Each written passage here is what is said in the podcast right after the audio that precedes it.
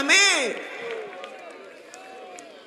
La única manera de estar encendidos cuando la mayoría estarán apagados es asegurarnos de tener aceite extra para la hora más oscura de la humanidad.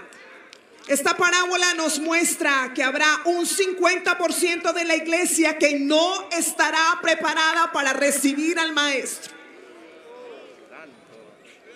Lo voy a volver a repetir. Esta parábola nos muestra que habrá un 50% de la iglesia que no estará preparado para recibirle. El cielo clasifica a la iglesia en dos grupos, prudentes y necios. Y lo que determina en qué grupo haremos parte cada uno de nosotros va a ser el aceite. ¿De qué grupo estará siendo parte usted el día de hoy? Los que están aquí en Huánuco, los que están en Lima, los que me están escuchando, ¿de qué parte tú estarás haciendo? ¿De qué grupo tú estarás haciendo parte? ¿Cómo está nuestro nivel de aceite? ¿Cómo está nuestro nivel de intimidad con el Señor? ¿Cómo está nuestro nivel de relación, de amor? Amamos igual al Maestro que cuando nos convertimos. O tal vez hoy el Señor, al igual que cuando se encontró a Pedro, ¿verdad? En el mar de Galilea, tiene que preguntarnos, ¿me amas? Y Pedro decía que sí, pero el Señor le preguntó la segunda vez, ¿me amas? Y dice, ¿verdad el Evangelio que Pedro se entristeció porque el Señor le iba a preguntar la tercera vez si lo amaba? Y es que es un amor puesta a prueba. Y en este último tiempo va a ser así. Vamos a vivir y vamos a pasar tal vez por las cosas que no hemos pasado y como les decía en el saludo, para mí la verdad es una honra poderme sentar al lado de estas mujeres de tantos años, de tantas experiencias. Y ver de pronto como un arma que ha utilizado el enemigo es tratar de quebrantar nuestra salud.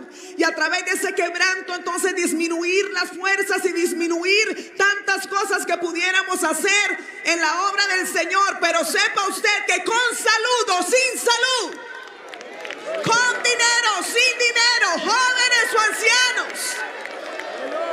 Este es el momento en el que realmente tiene que salir qué está aquí en nuestro corazón. No solamente de labios, porque el Señor también dice en el registro bíblico, ¿verdad? A través de los profetas, este pueblo solamente me ama de labios, pero su corazón, sus hechos, sus acciones, sus intenciones están lejos de mí. Es un amor con pruebas. Es un amor de actos. Es un amor de sacrificio. Es un amor de tomar la cruz todos los días. Aleluya. Quiero que podamos mirar algunos símbolos que trae esta parábola. Y yo sé que es muy conocida, pero quisiera que usted la pudiera mirar con ojos nuevos, como si nunca la hubiera leído. Para que el Señor nos pueda hablar hoy algo diferente a esos presaberes y a ese concepto que nosotros tenemos de esta parábola. En esta parábola se habla de las diez vírgenes. Y las diez vírgenes eran, no eran, perdón, diez mujeres con las que se casaba el novio. En la cultura hebrea estas diez vírgenes eran damas de honor, amigas íntimas de la novia. Era el cortejo. La tarea era esperar al novio para escoltarlo a la casa del padre donde se realizaba la ceremonia. Anteriormente, el padre seleccionaba el novio. No era una decisión de los hijos. Yo sé que ahora no es así, ¿verdad? Y a lo mejor la mayoría de los que estamos acá, el 99.9%, escogimos a la persona con la que íbamos a compartir nuestra vida. Pero hay todavía culturas, por lo menos en mi país, si hablamos de la parte de la Guajira, la cultura guayú, donde todavía se venden a las mujeres por chivos, por cabros. Y entonces no es la persona que tú decides, sino es la persona que deciden para que comparta tu vida. Amén. Cuando el padre concertaba ese compromiso, porque hablaba con los padres también de la novia y llegaban a un acuerdo, entraban en un tiempo que se llamaba el desposorio. Ese tiempo era un tiempo de compromiso, se entregaba un anillo de compromiso, ¿verdad? No estaban casados, pero era un contrato que se cerraba con unas arras que podía ser tierra, dinero, ganado. Era una promesa nupcial. El novio entonces ingresaba a la aldea y empezaba a construir una casa al lado de su padre. Y la construía para su futura familia. Pero si la gente le preguntaba al novio, y esto me encanta, y yo quiero que usted vaya entendiendo esto en la vida espiritual de nosotros. Mire lo que pasaba. Si la gente le preguntaba al novio, ¿cuándo es el día de la boda? El novio contestaba, yo no lo sé, solo mi padre lo sabe. Él estaba construyendo la casa al lado, ¿verdad? De su padre. Y tal vez cuando la gente pasaba y decía, oye, aquí están haciendo una construcción, va a haber una nueva familia. Y buscaban al novio y le preguntaban, ¿y cuándo es la boda? ¿Y cuándo te casas? Él decía, yo no lo sé, solo mi padre lo sabe. Y yo le pregunto hoy, ¿cuándo es la boda? ¿Cuándo nos casamos? ¿Cuándo vamos a entrar a la fiesta? Y yo sé que usted va a contestar lo mismo. Yo no lo sé. Solo mi Padre lo sabe. Era el Padre el único que tenía la autoridad para decirle, ya terminaste la tarea. Ahora puedes irte y tomar a tu novia como esposa. Entonces enviaba una comitiva que anunciaba que el novio venía a tomar a la esposa. Y era ahí donde salían en acción las diez vírgenes de la parábola. Ellas tomaban la lámpara e iban a la puerta de la ciudad a esperar al novio. ¿Cuándo llegaría el novio? ¿Cuándo tardaría? No se sabía. Podía tardar minutos, horas, días o semanas. Pero esta dama de honor debían esperar hasta su llegada. ¿Y cuántos están esperando hasta la llegada? ¿Cuántos están esperando hasta su llegada? ¿Cuántos están esperando hasta su llegada? Y voy a decirle algo, no va a tardar mucho, falta poco. Y el que ha de venir vendrá. Aleluya. Gloria a su nombre. Entonces no se sabía, ¿verdad? Pero las damas de honor debían esperar hasta su llegada para llevarlo a la casa de la novia y realizar la boda. Según esta parábola, solo cinco estaban preparadas y por eso esas cinco tomaron aceite. Por si la noche se alargaba y la noche se hizo oscura hasta la medianoche y todas se quedaron dormidas y las lámparas empezaron a tener una poca llama, ¿verdad? Casi que se apagaban pero solo las preparadas pudieron hacer nuevamente arder sus lámparas. Y es que ese es el tiempo, hermano, en que nuestra lámpara tiene que arder. Este es el tiempo en que nuestra lámpara tiene que arder. La única manera de que su vida y de que mi vida permanezca ardiendo es el aceite. No hay otra manera, no hay otra manera, es el aceite. No hay otra manera, esto no es con dinero y usted sabe, ¿verdad? Que el mago quiso que le vendieran un poco de eso que tenían los discípulos. Pero eso no se puede vender. La única manera es con el aceite del Espíritu Santo de Dios. Aleluya. Esa es la única manera. Entonces las preparadas pudieron hacer nuevamente arder las lámparas. Y las otras se fueron a comprar el aceite, pero el aceite es intransferible. No podían ellas compartirlo. Y tal vez puede causar una pregunta, un interrogante, ¿por qué? Si el Evangelio habla de compartir, de dar, de que si tiene dos capas da una, ¿verdad? Que si te dicen una milla, camina otra. Pero en este punto de la Biblia, cuando el Señor está hablando del aceite, le está diciendo, tú no puedes compartir tu aceite, tú no puedes vivir con la vida devocional de tu esposo, tú no vas a entrar al cielo colgada de la oración de tu mamá, de tu papá, tú puedes tener una abuela muy consagrada, un abuelo muy consagrado, pero el aceite es único. No se puede compartir. Y usted lo ve claramente aquí, que ellas le dicen, oye, dame un poquito, ¿verdad? Y sin pensarlo yo tengo aquí el aceite. Y tal vez las que se les estaba apagando la lámpara o definitivamente se les apagó, le decían a la otra, no me lo des todo, dame solo una parte. Pero él decía, yo no lo puedo compartir.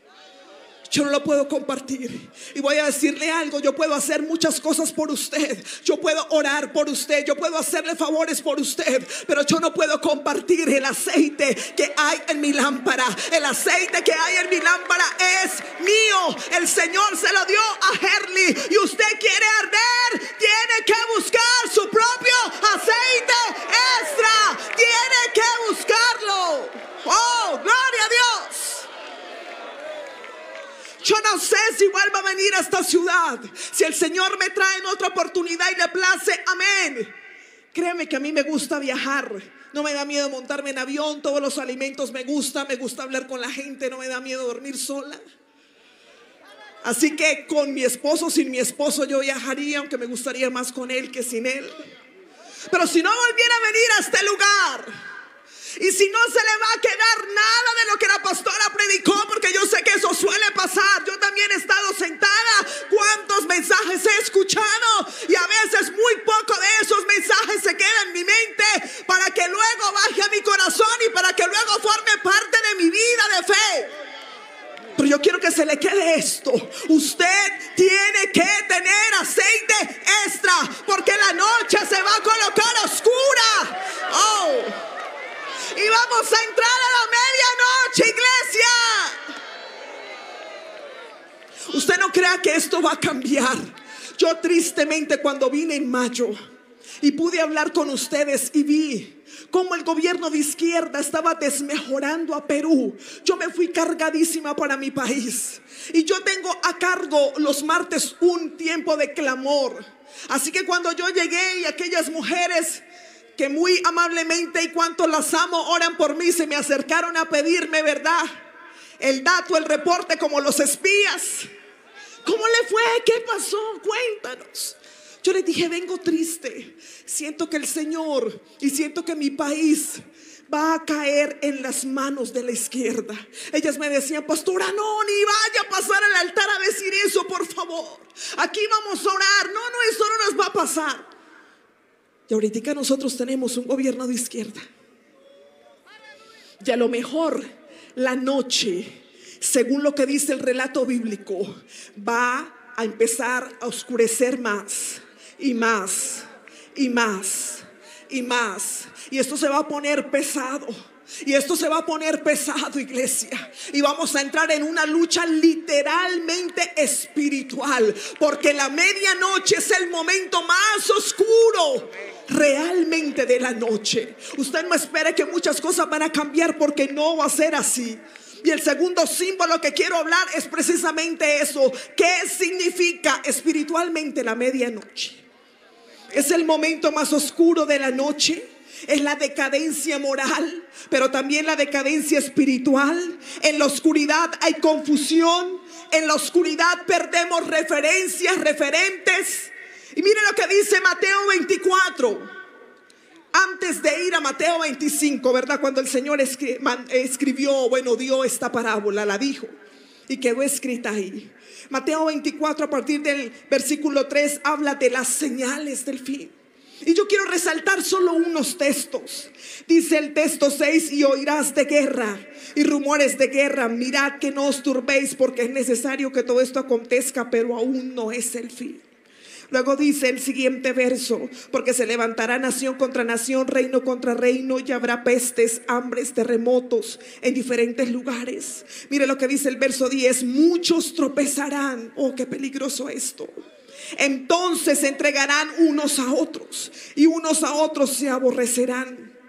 Mire lo que dice el 12. Y por haberse multiplicado la maldad, el amor de muchos se enfriará. ¿Cuándo va a suceder eso? En la medianoche. ¿Y para dónde vamos, pastora? Vamos para la medianoche. ¿Cuánto falta? No sé. Pero mire el reloj. Y yo sé que usted también tiene el Espíritu de Dios y lo hace consciente de que falta muy poco para la medianoche. Y que estamos enfrentando tal vez el momento más determinante para la iglesia y que el Señor lo necesita a usted y me necesita a mí. Que el Señor necesita adolescentes que se guarden para Él. Que el Señor necesita niños que se guarden para Él. Que el Señor necesita matrimonios. Que sigamos ofreciéndole al mundo un mundo, un referente diferente de vida. Un modelo diferente de vida. Que sigamos diciendo que la virginidad no ha pasado de moda. Oh. Esto de la ideología de género ha querido capturar desde la niñez y decirte que si tú eres niño pero quieres ser niña, puedes ser.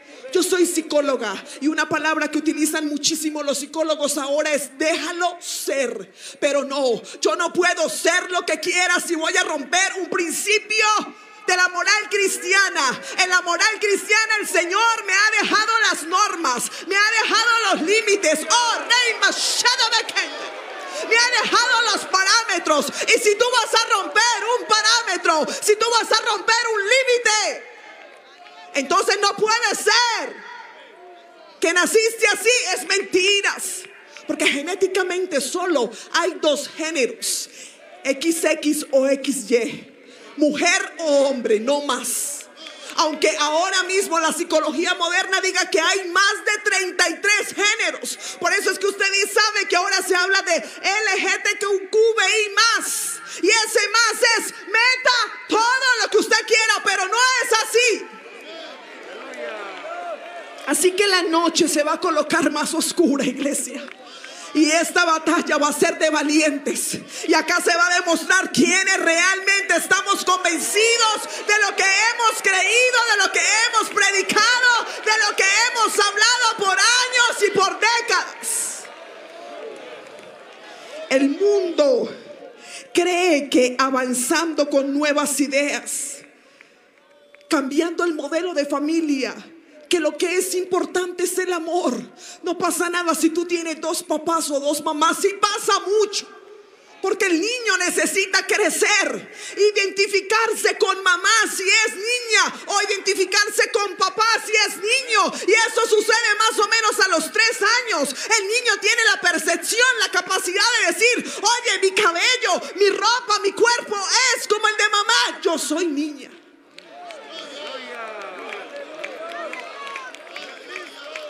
Viene la medianoche, iglesia. Viene la medianoche. No quisiéramos tal vez pasar por eso. Y tal vez quisiéramos decir, no, se va a colocar más difícil, me van a hacer más bullying en la universidad, me van a molestar más en el colegio, me van a ridiculizar más, me voy a sentir más tentado, más tentada. No quisiéramos tal vez pasar por eso, pero según el registro bíblico, vamos a pasar por la medianoche.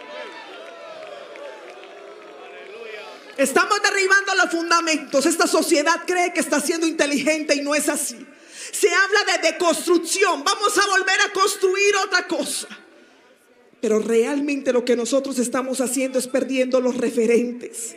Por eso ahora hay tanto incremento de ansiedad, de pensamientos suicidas. ¿Qué días estaba leyendo que la primera enfermedad de los 10 a los 29 años es el suicidio? Y usted sabe que ya no se suicida solamente gente adulta.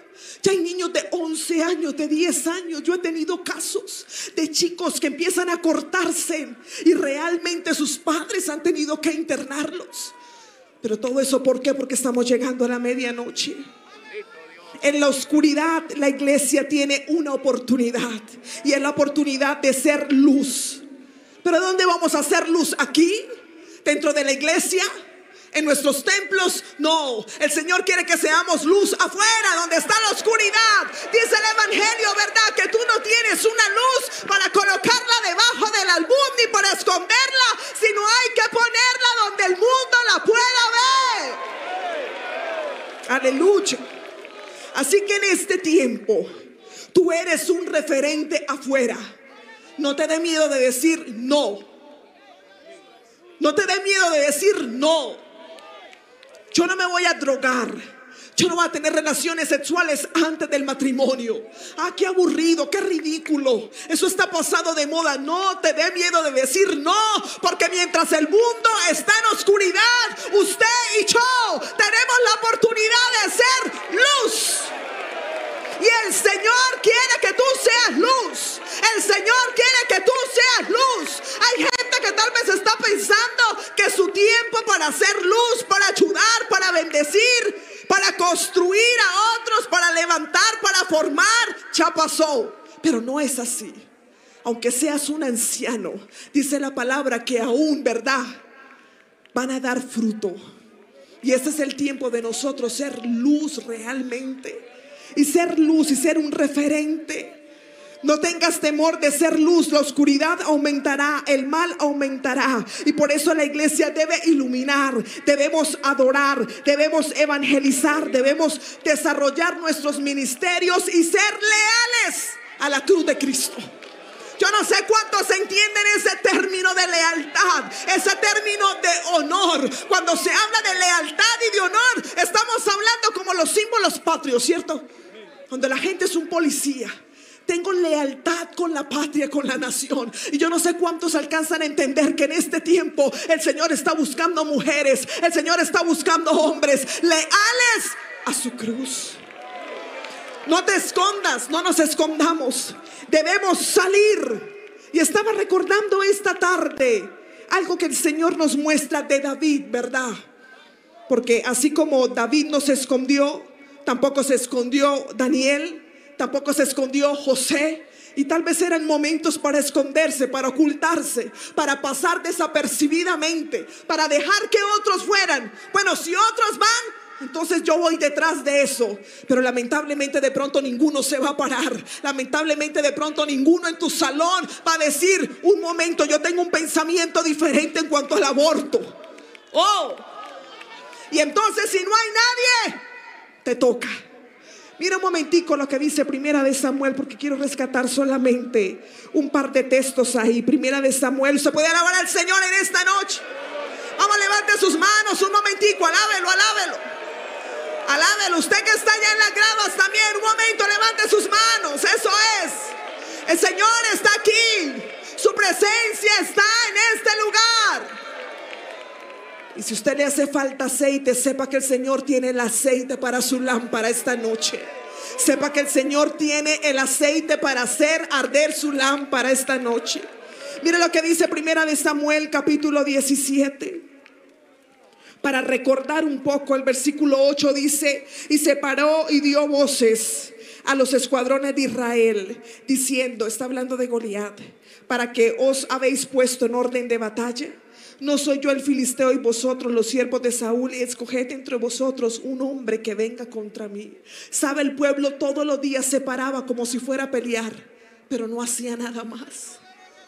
Qué triste. Qué triste que nosotros teniendo oportunidad de hablar, qué triste que nosotros teniendo oportunidad de colocar un par en tantas cosas, empezando desde nuestra casa. Porque le hablo a los papás, lo que tú no permitiste en tu vida y lo que tú no hiciste, no le digas sí entonces a tus hijos. Pero este, el pueblo se paraba todos los días como si fuera a pelear, pero no peleaba. Entonces esto no se trata solamente de decirlo, de pensarlo, de anhelarlo, sino el Señor quiere ver una iglesia que realmente toma acción. Mire lo que dice luego el verso 10. Y añadió el filisteo, hoy yo he desafiado el campamento de Israel, dame un hombre. ¿Sabe? No fue la determinación del pueblo de Israel, fue la determinación de este hombre que dijo, mire, ya no más. Si va a haber pelea, la va a haber. Deme ahora un hombre.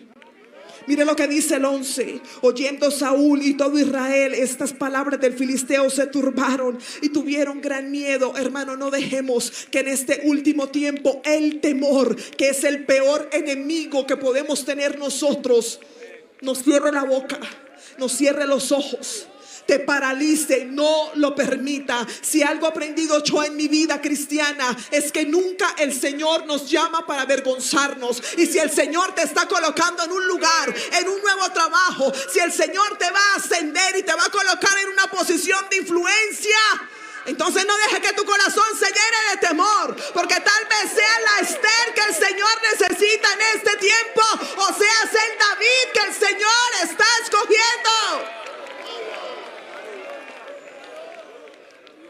dice luego el verso 16. Venía pues aquel filisteo por la mañana y por la tarde y así lo hizo durante 40 días. O sea que el ataque psicológico era muy fuerte. Lo que hacía este hombre realmente tormentaba al pueblo, no era fácil. Y yo vuelvo a este punto, yo soy consciente, hermanos, que lo que viene para la iglesia del Señor no es sencillo. Lamentablemente el enemigo seguirá utilizando las mismas armas para los siervos del Señor. Solo cambiarán los actores. Y el Señor, verdad, en su misericordia nos guarda a nosotros pero somos un blanco del enemigo. Sepa usted que usted es un blanco del enemigo. Quiero resaltar solamente una última parte de esto, de la vida de David.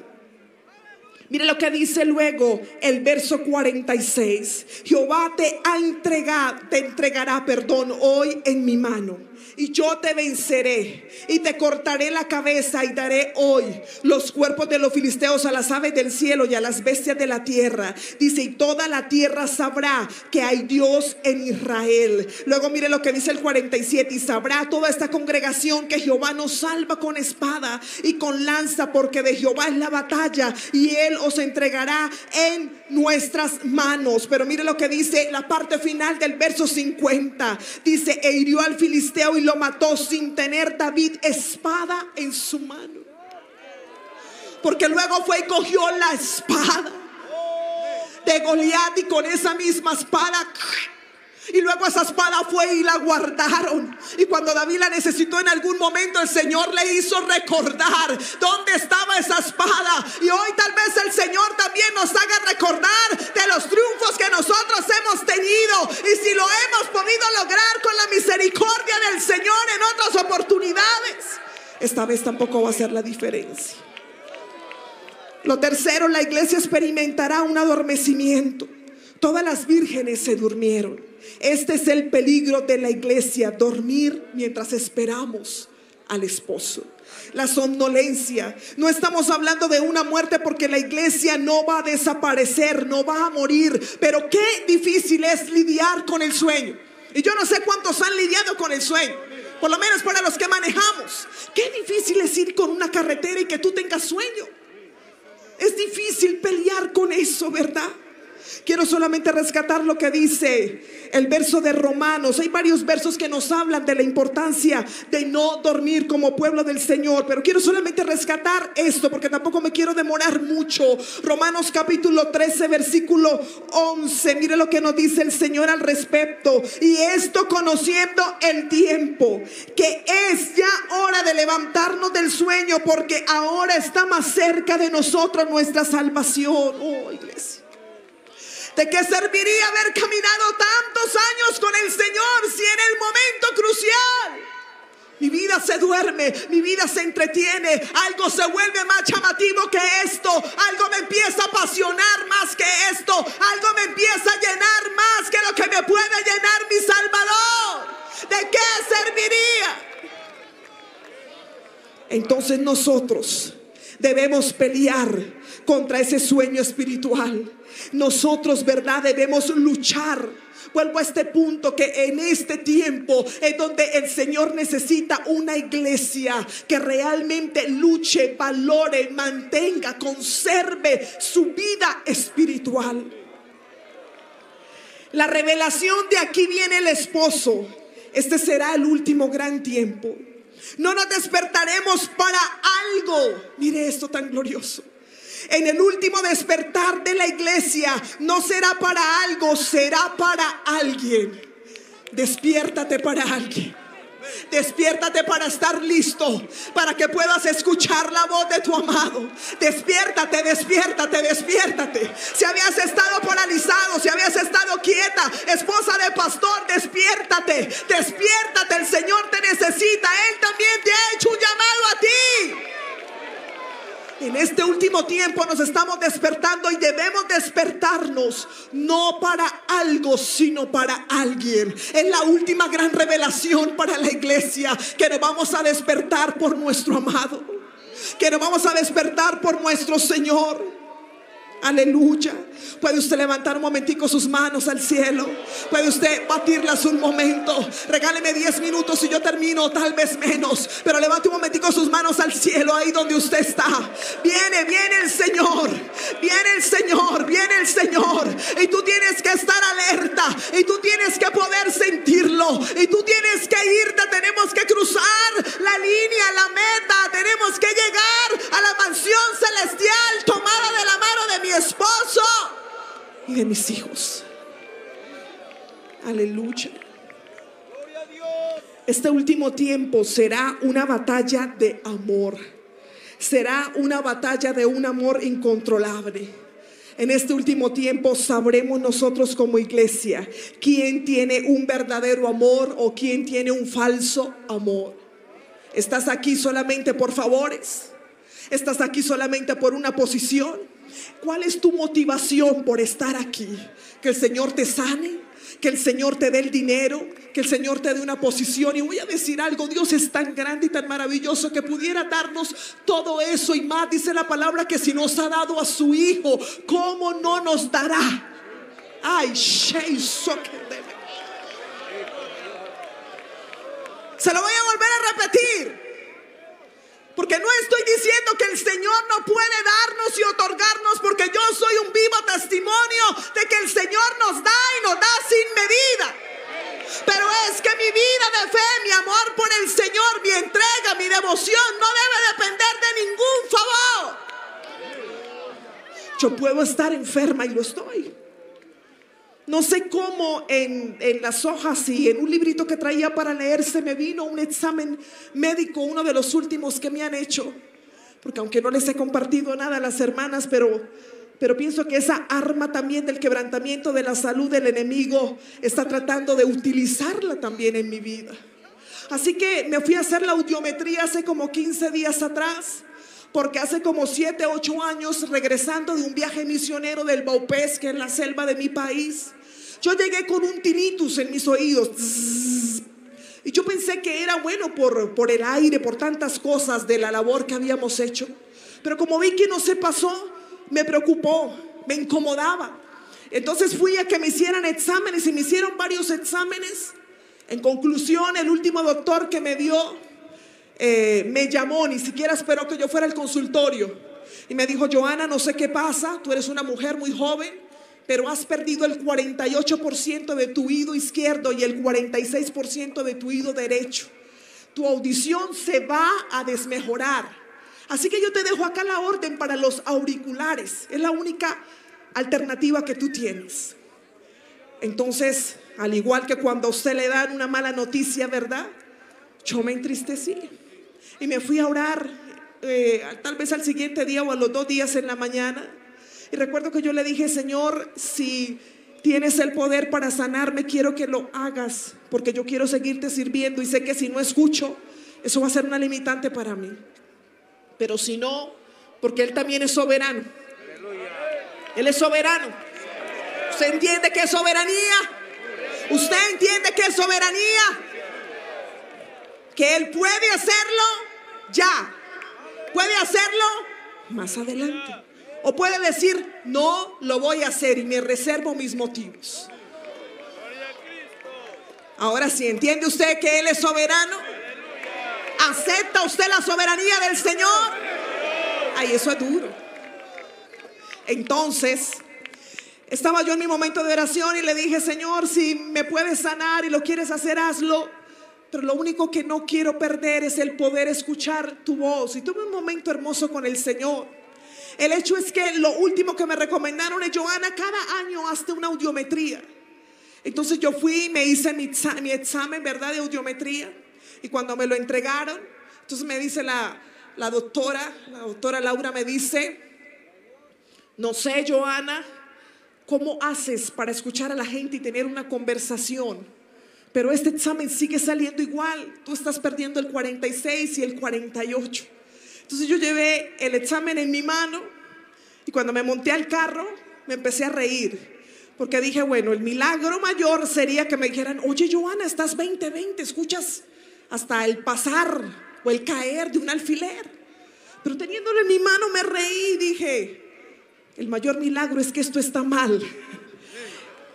Y que yo puedo escucharlo a usted. Me permite escucharle una alabanza. ¡Oh!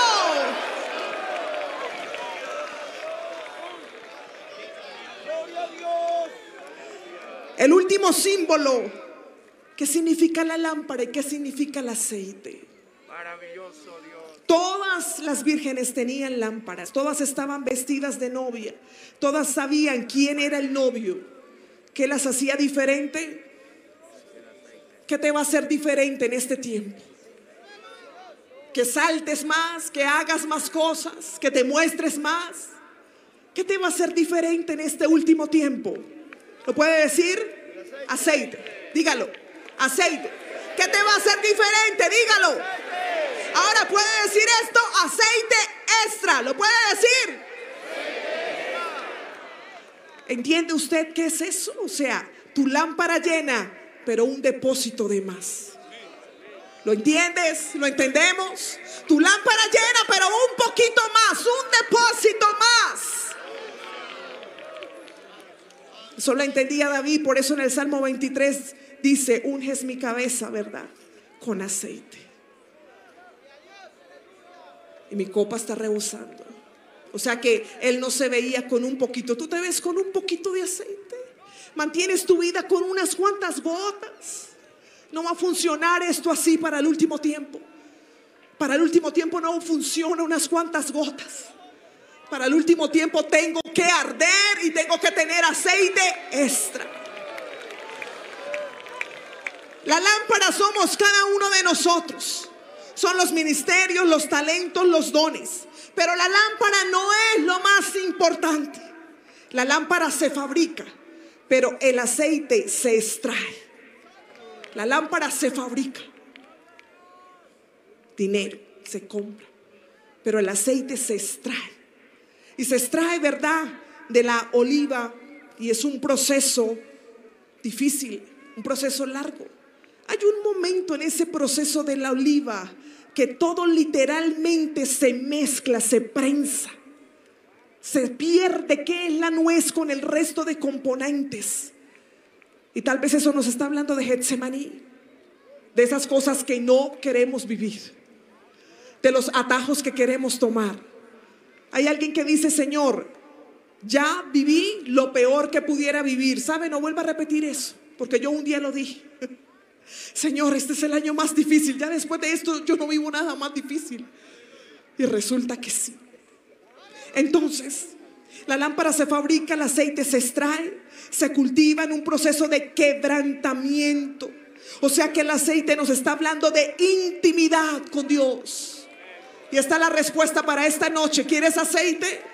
Intimidad con el Señor lágrimas con el Señor, volver a nuestro rincón, volver a las madrugadas, volver a apasionarnos por Él, volver a amarlo, volver a tenerlo en primer lugar, volver a cumplir realmente la regla de oro de amarás al Señor tu Dios. Yo sé que usted se lo sabe con todo tu corazón, con toda tu mente, con toda tu alma. Pero eso no hay solamente que aprenderlo, porque ahora estamos también frente a un pueblo cristiano que sabe mucha Biblia, sí.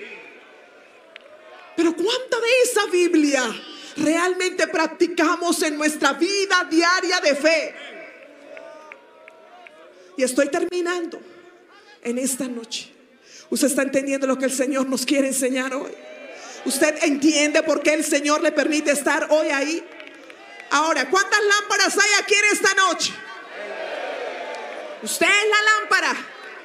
Y le voy a decir algo, todo lo que se necesita para depositar aceite es que haya lámpara. Si hay lámpara, el Señor puede venir a depositar el aceite. Quiero que miremos dos salmos. Los salmos nos enseñan mucho de la intimidad con el Señor, pero ya con esto terminamos. Y si el grupo musical puede pasar un momentico, yo quiero que lo hagan, por favor. Mire el Salmo 63. Y solamente quiero rescatar unos textos de ahí. El verso 5 dice, como de meollo y de grosura será saciada mi alma y con labios de júbilo te alabará mi boca. Y otra versión dice, mi alma quedará satisfecha. O sea, cuando estoy contigo, no necesito nada más. Cuando estoy contigo estoy pleno.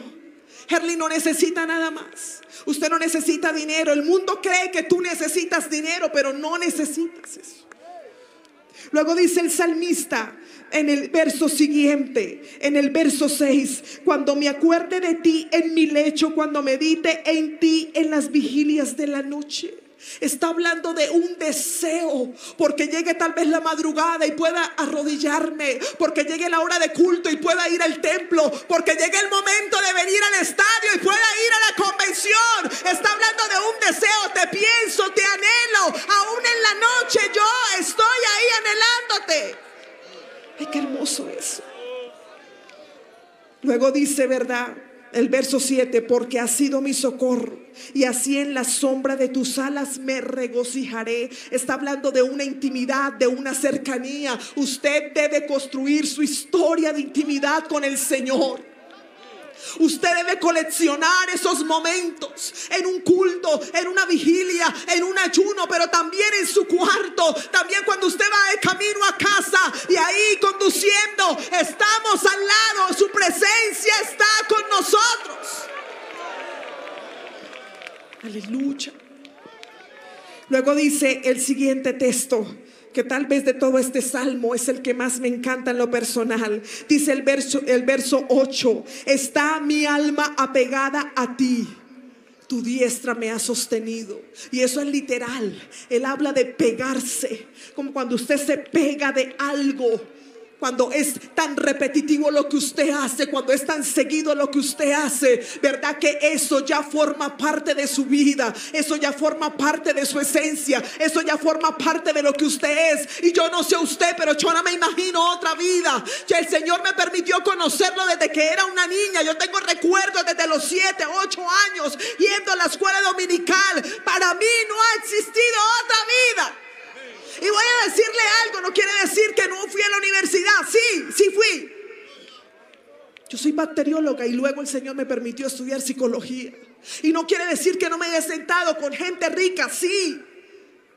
Una vez me invitaron a una casa de esas casas inteligentes que usted no sabe ni por dónde entrar. Pero logré entrar.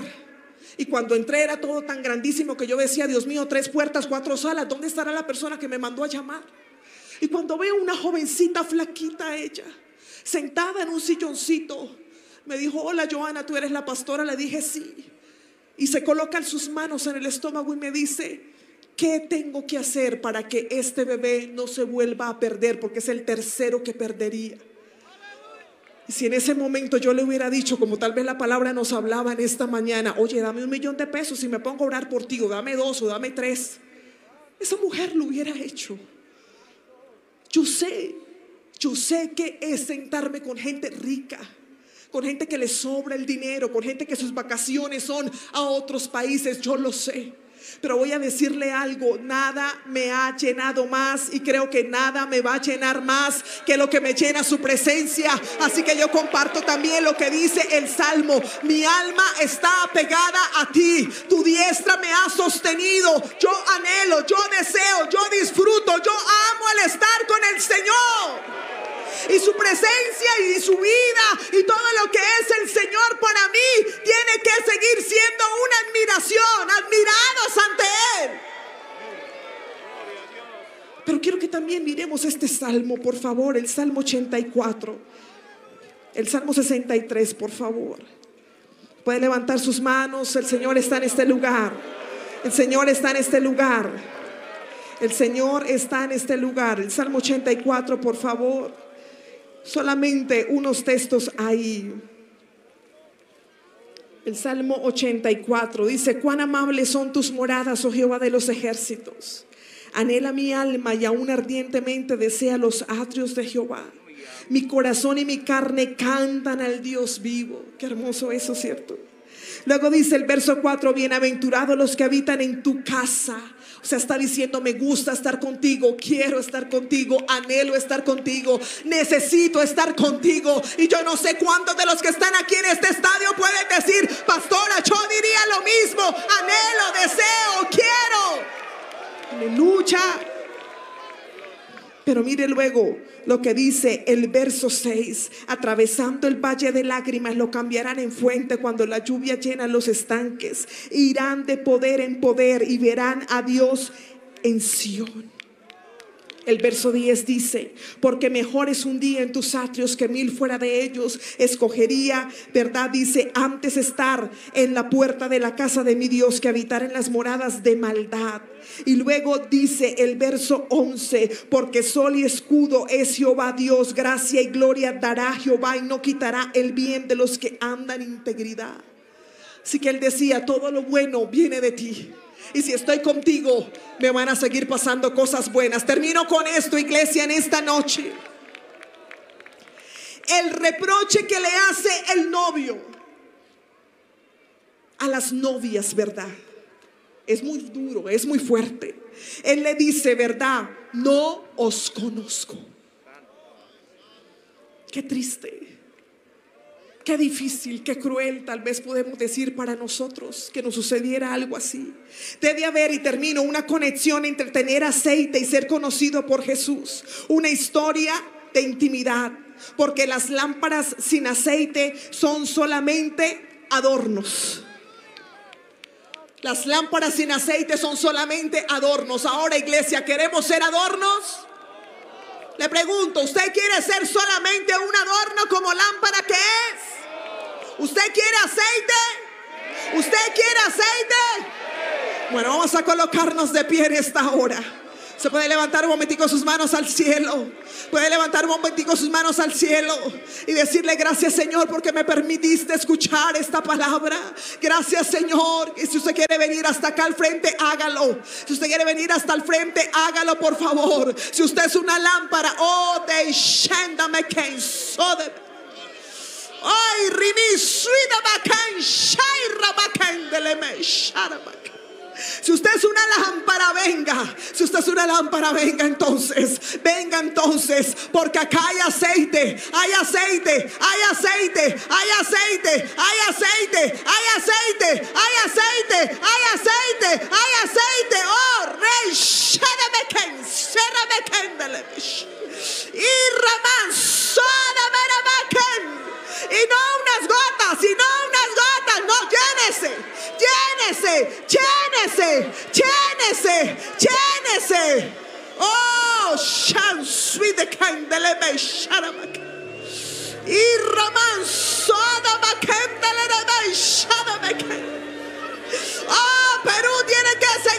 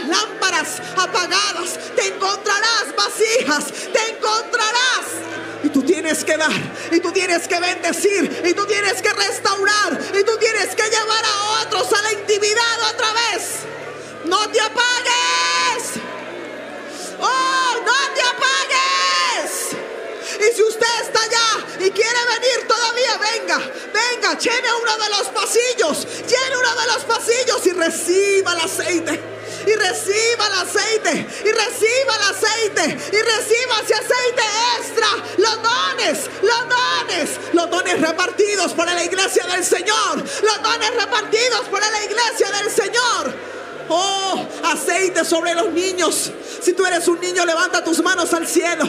Levanta tus manos al cielo si tú eres un niño. Si tú eres un adolescente y recibe el bautismo del Espíritu de Dios. Recibe el bautismo del Espíritu de Dios. El bautizador está en este lugar. El bautizador está en este lugar. Recíbelo. Recíbelo. Ay, shakan suadame. Ay, rimiri mi suidi mi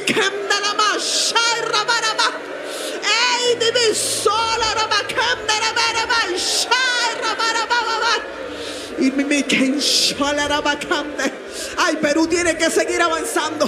Perú tiene que seguir avanzando. Oh, no se pongan un límite. No digan, ya hemos mucho. No, no, no. Sigan, sigan. Hay que seguir, Pastor Estrada, en las cárceles. Hay que seguir en los colegios. Hay que seguir en las universidades.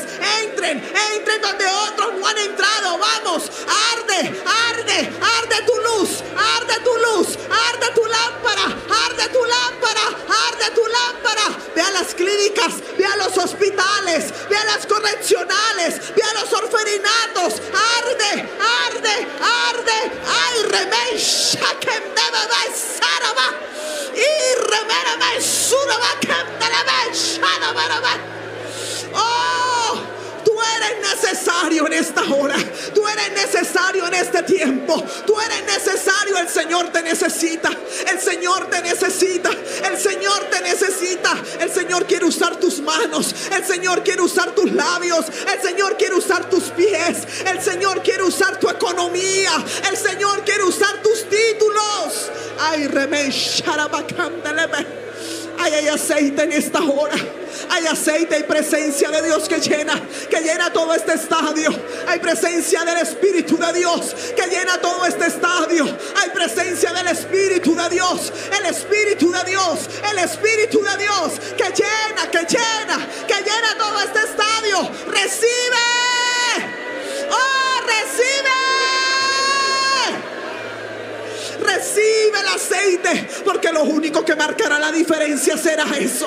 Lo único que marcará la diferencia será eso. El aceite, el aceite. Dame, dame, dame, dame, dame, dame, dame aceite, dame aceite. Hazme arder, Señor, en este último tiempo.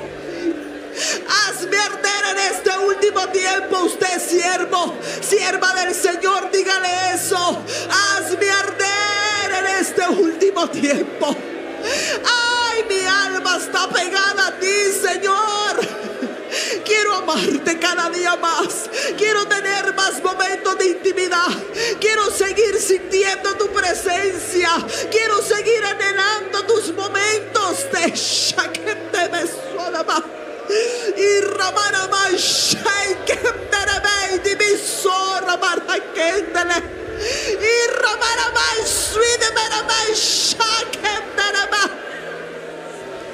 Puede levantar usted las manos en cualquier rincón donde esté de este estadio. Cierre un momento sus ojos. Levante sus manos donde usted esté. Donde usted esté. Y reciba el aceite. Usted es una lámpara. Usted es una lámpara. Reciba. Oh, reciba porque hasta donde hubo vasijas hay aceite. Así que si el Señor te ve, te da, te da, te da, te da, te da, te da, te da en esta el aceite viene la unción, vienen los sueños de Dios, vienen las nuevas ideas, vienen las nuevas estrategias. Hay gente que ha dicho, quiero servirte, pero no sé cómo hacerlo. Bueno, con la unción viene la sabiduría, vienen las puertas que el Señor te va a abrir, te va a colocar en lugares estratégicos y no será simplemente casualidad, será una causal, será una consecuencia del aceite que estás recibiendo hoy. Antes de entregar este micrófono, quiero ver todo este estadio con las manos levantadas. Levante sus dos manos. Levante sus dos manos. Levante sus dos manos. Oh, reciba lo que es intangible. Reciba lo que viene solo del cielo. Porque nos queda solo un poco de tiempo. Y el que ha de venir vendrá. Y el que ha de venir vendrá. Lo que vayas a hacer, lo que vayas a hacer por la cruz de Cristo. Lo que vayas a hacer a donde vayas a ir. Lo que vayas a construir. Lo que vayas a emprender. Hazlo, hazlo, hazlo. hazlo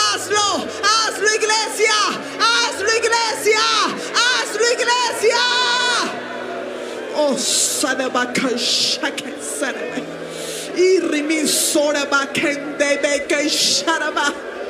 yo bendigo al Perú en esta noche. Yo bendigo al Perú en esta noche. Yo bendigo al Perú en esta noche. Misioneros seguirán saliendo. Reshak. Antorchas. Son los luminares. Shak. Sódame.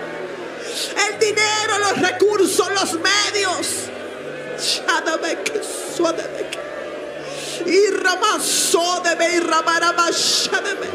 Oh, fluye el aceite en esta noche.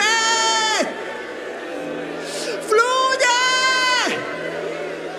el aceite de Galad.